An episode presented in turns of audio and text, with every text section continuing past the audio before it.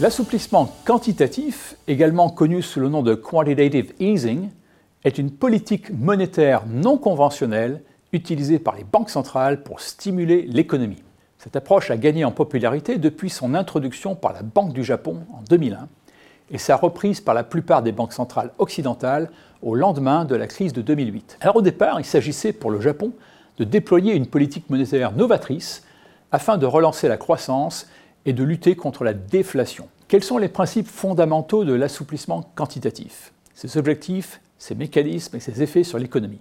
En période d'assouplissement quantitatif, la Banque centrale se lance dans l'achat massif d'actifs financiers, principalement des obligations d'État et des titres adossés à des créances hypothécaires. L'objectif principal est de stimuler la croissance économique et de lutter contre la déflation en injectant des liquidités dans le système financier. Les mécanismes de l'assouplissement quantitatif sont les suivants.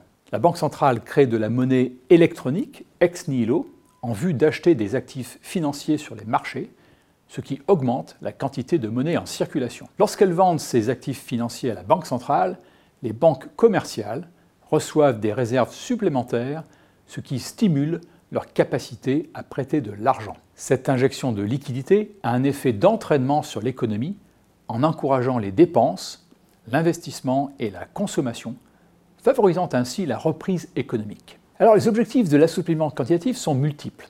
Tout d'abord, il vise à réduire les taux d'intérêt à long terme en augmentant la demande d'obligations et en abaissant leur rendement. Ceci rend le coût de l'emprunt moins cher ce qui encourage les entreprises et les ménages à investir et à dépenser davantage. Deuxièmement, cette politique cherche à prévenir la déflation en stimulant l'inflation et en maintenant les prix stables.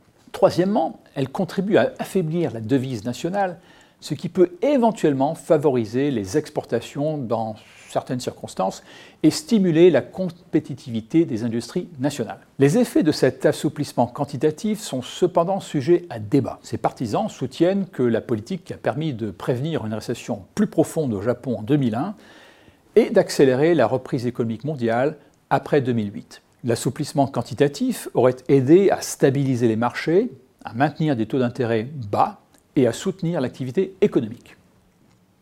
De plus, en augmentant les prix des actifs financiers, il aurait largement contribué à la création de richesses, ce qui eut un impact positif sur les dépenses des ménages et des entreprises. Cependant, certains critiques soulèvent des préoccupations quant aux effets indésirables de l'assouplissement quantitatif.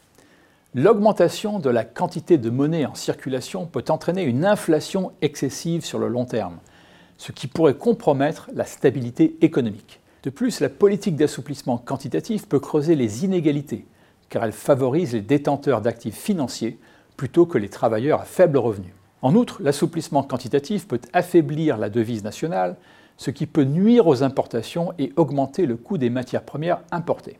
Quoi qu'il en soit, l'assouplissement quantitatif est devenu un outil essentiel des banques centrales dans leur boîte à outils de politique monétaire non conventionnelle. L'assouplissement quantitatif suscite cependant des inquiétudes quant à ses effets à long terme sur l'inflation, les inégalités économiques et la stabilité financière. Il est donc essentiel que les banques centrales exercent une vigilance et une prudence appropriées lors de la mise en place de cette politique non conventionnelle afin d'équilibrer les avantages et les dérapages potentiels.